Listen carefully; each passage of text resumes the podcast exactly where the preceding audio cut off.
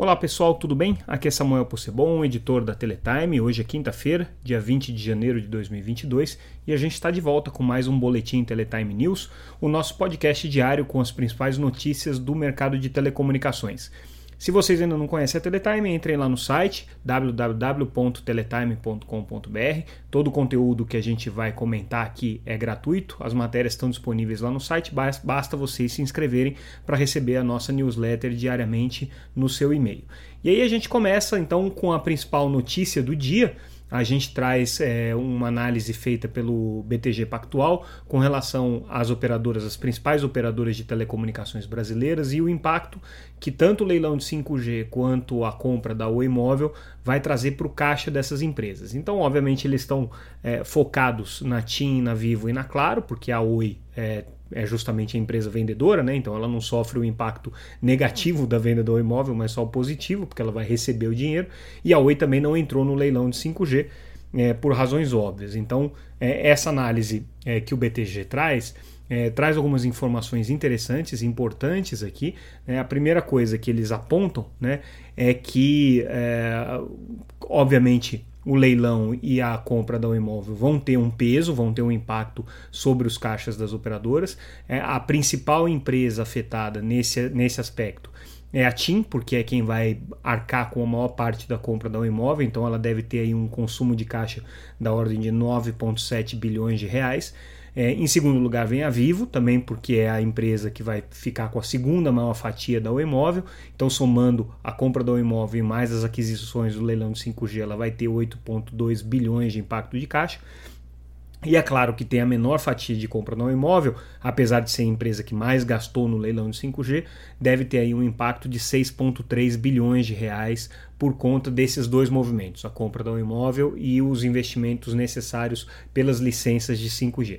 Então aqui na matéria a gente detalha né, quais são os compromissos que cada uma dessas empresas vai ter nesse ano e nos próximos, porque eh, os compromissos, pelo menos da parte de aquisição das licenças de 5G eles se estendem aí ao longo de vários anos, né? Então existe aí um, um impacto que está tá previsto aí para os próximos anos. É, e nas contas do, do BTG, é claro que o principal impacto acontece justamente nesse, nesse primeiro ano, né? Por conta dos primeiros é, desinvestimentos que as empresas precisam fazer para comprar é, as frequências, então elas vão ter que transferir esses recursos aqui para o governo e também por conta da compra da imóvel. É, um aspecto que eles colocam que é bem interessante também é que as empresas de telecomunicações, apesar de terem essa despesa grande agora prevista, bem, é, é, do ponto de vista financeiro, estão bem posicionadas e bem é, é, garantidas do ponto de vista econômico, por elas terem um nível de endividamento relativamente baixo, terem aí um, uma condição é, de se alavancar ainda relativamente folgada, né? pelo menos essas três, a TIM, a Vivo e a Claro. É, e é, não deve ser um impacto muito, muito crítico né, para esses indicadores de endividamento, é, essas duas operações, tanto a compra do imóvel quanto ah, os investimentos aí na, no, no, espectro de 5G. É, e eles também analisam né, os papéis das operadoras, eles, é, é aqueles que estão listados em bolsa aqui no Brasil, né, então uh, TIM e Vivo, porque é claro não tem papel listado aqui no Brasil, é, tiveram até uma valorização o ano passado acima do, do, do, do índice é, Bovespa, né, do índice de, de, de variações é, das ações em bolsa né? porém ainda é, pouco atrativos em relação a outras, é, a outras ações que têm se mostrado mais vigorosas, vamos dizer assim. Mas o que o BTG destaca é que é um mercado ainda muito seguro pela geração de caixa que ele tem, pelos índices de EBITDA e, portanto, é um mercado que tem uma garantia de distribuição de dividendos é, relativamente estável. Isso torna os papéis atraentes aqui, pelo menos dessas grandes operadoras. Né? As pequenas operadoras é uma outra história que a gente vai comentar outro dia. Então, essa aqui é a nossa primeira matéria de destaque de hoje, com essa análise que o BTG faz. Recomendo que vocês olhem lá, porque tem uma tabela bem completa com relação às despesas. A segunda matéria que a gente está destacando é uma denúncia, na verdade, é uma, uma, uma manifestação que a Brint fez é, junto à Anatel. A Brint é a associação que representa os pequenos provedores, contra a Alfinet. A gente já está acompanhando esse caso há algum tempo, né? A Alfinet é uma unidade de operação de fibra ótica da, da Enel. Ela vai ser é, vendida para fundos é, dos Emirados Árabes, mas por enquanto ela é ainda uma empresa sob controle da Enel, da empresa de energia. E é, a Brint está denunciando o Finet pelo projeto piloto para a operação de uma rede neutra de postes na cidade de São Paulo. Então, é, a Enel fez essa, esse projeto e o que a Brint está denunciando aqui é que existe um monopólio dessa empresa, criando condições concorrenciais não isonômicas e, portanto, pedindo uma intervenção da Anatel nesse caso. A Anatel já se pronunciou com relação a isso, né? o conselheiro Moisés Moreira já fez é, uma manifestação bem dura com relação a esse, esse caso. Ele tem sido objeto de muitas críticas, né? É, o, o, o, conselheiro é, Emanuel Campelo também é, já se pronunciou. Né? Então, assim, de qualquer maneira, existe aí uma, uma preocupação grande com relação a esse tema aqui da Alfinet e a gente está destacando isso é, nas nossas é, reportagens é, recentes sobre esse tema. Então, é, seguindo adiante com o nosso noticiário, a gente traz também uma matéria sobre é, a Vero, né, uma outra operadora regional de internet banda larga, um grupo que está crescendo já com uma um processo de aquisição intenso. É, e o ano passado eles fecharam com 610 mil clientes, né, depois de um, um, um processo aí de aquisição bastante intensivo né, junto a pequenos provedores, principalmente na região de Minas Gerais. E aí é interessante essa matéria da Vero, porque o presidente da empresa né, ele comenta é, alguns, algum, alguns movimentos recentes. Né? O Fabiano Ferreira é, comenta é, a, a, esse processo de aquisição, então ele diz que é, foi um, um, fator decisivo para o crescimento da Vera no, na Vero no ano passado. Né? É, foram 180 mil assinantes que eles adquiriram durante esse, esse período. Né? É, segundo ele, né, é, esse, é um, esse é um processo que não deve manter o mesmo ritmo agora, inclusive porque ele acha que é, todo aquele processo de, de, guerra de preços né, e de disputa de mercado muito acirrada entre os provedores já chegou num nível de é, calmaria e o que ele vê agora é um processo de valorização dos clientes atuais. Então, buscando tickets é, maiores de venda, com produtos de valor agregado em cima, conteúdos, por exemplo, conteúdos de TV por assinatura, tudo isso para valorizar o, o, produto de banda larga. Né? Então, esse é um movimento que ele vê. Interessante aqui é o, acompanhar a visão da Vero, que é um provedor inter, importante hoje, está né? Tá entre os, os, os, grandes pequenos operadores, né? junto aí com algumas empresas que, que se destacam nesse mercado.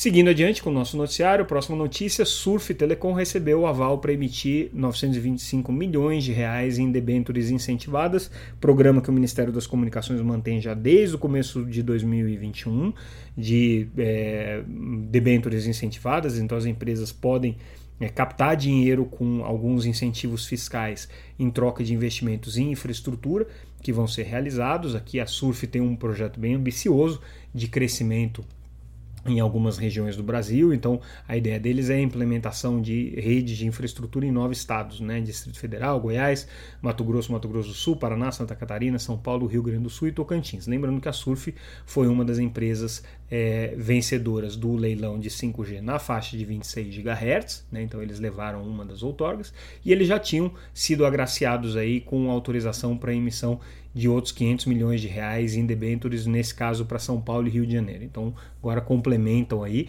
a questão é, é, ver se eles vão conseguir captar esses recursos, né? Isso aqui é só uma autorização do Ministério, não significa que eles já, estão, já estejam com as debêntures captadas já, né? Então, agora é o processo de ir a mercado. Indo adiante, noticiário internacional, agora a gente volta para a saga dos aeroportos no Rio de Janeiro e dos perspectivas aí de interferência do 5G nos radares, é, nos radioaltímetros das aeronaves. E aí a novidade de hoje é que a FAA, que é a, a, a agência é, aeronáutica dos Estados Unidos, né, a, equivalente à é, é, agência brasileira né, de, de, de eh, transportes aéreos, é, a FAA é, homologou aqui 62% da frota aérea dos Estados Unidos para poder operar nos aeroportos em que é, tem é, transmissões de 5G é, próximas, né, que são aeronaves que não seriam suscetíveis é, a esse tipo de interferência. Então, a FAA, que é a ANAC norte-americana, tinha me faltado a palavra, voltou agora, é, a FAA é, deu essa, essa liberação né, para acalmar um pouco as coisas. De qualquer maneira, a gente já tem noticiado que as principais operadoras americanas aqui, a AT&T e a Verizon, é, já disseram que vão evitar colocar os transmissores muito próximos dos aeroportos, é, de qualquer maneira, alegando aí que isso é um problema da FAA e das companhias aéreas, não tem nada a ver com as empresas de telecomunicações, e também relembrando que lá nos Estados Unidos o, o problema é, é, um pouco maior por conta das frequências que são utilizadas aqui no Brasil, são outras frequências distantes o suficiente uma das outras, as de 5G e as dos é, radioaltímetros, para terem problemas mais sérios de interferência, ao que parece. Seguindo o nosso noticiário, é, falando um pouco sobre patentes, a gente já tinha comentado isso ontem, né, com é, uma entrevista com a CNI, a Confederação Nacional da Indústria, dizendo do, da importância é, do 5G para a indústria e principalmente alertando para a importância de que as soluções de 5G sejam patenteadas, gerem conhecimento, gerem propriedade intelectual no Brasil.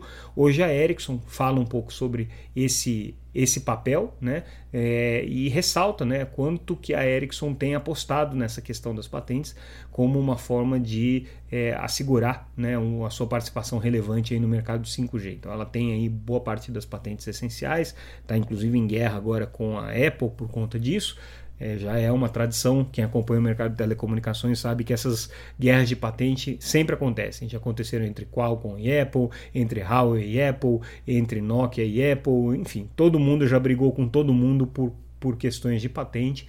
Agora é a vez da Ericsson nessa briga, é, mas é um assunto que a gente acompanha porque, de fato, a questão de propriedade intelectual ela é essencial para o desenvolvimento industrial e para o desenvolvimento das tecnologias. E aí o 5G tem um peso grande nessa história.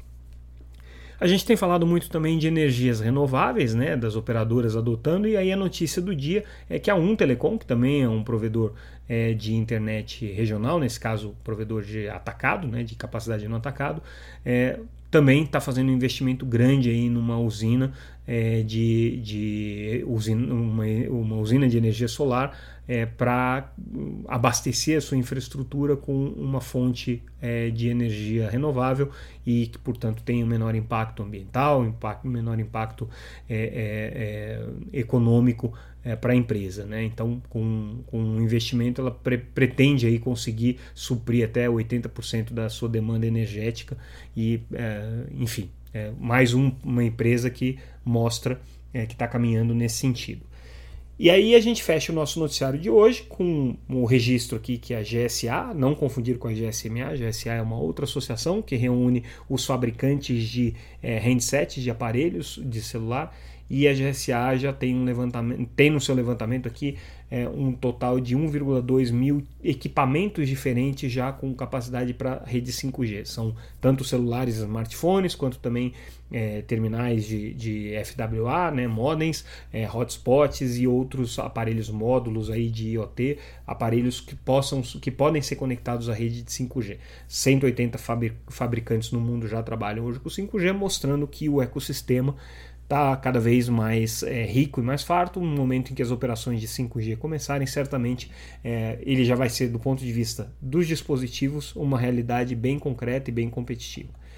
E é isso, pessoal. A gente fica por aqui com o nosso noticiário de hoje. É, espero que vocês tenham gostado. Continuem acompanhando é, a nossa newsletter no formato de podcast, aqui nesse podcast ou pelo site, sempre no www.teletime.com.br. Lembrando que a gente também está em todas as redes sociais, sempre como arroba Teletime News. Então olha lá no LinkedIn, no Twitter, no Facebook, no Instagram, a gente está é, sempre é, antenado com o que está acontecendo no mercado de telecomunicações. Ficamos por aqui hoje, amanhã a gente volta. Um abraço, até mais, pessoal.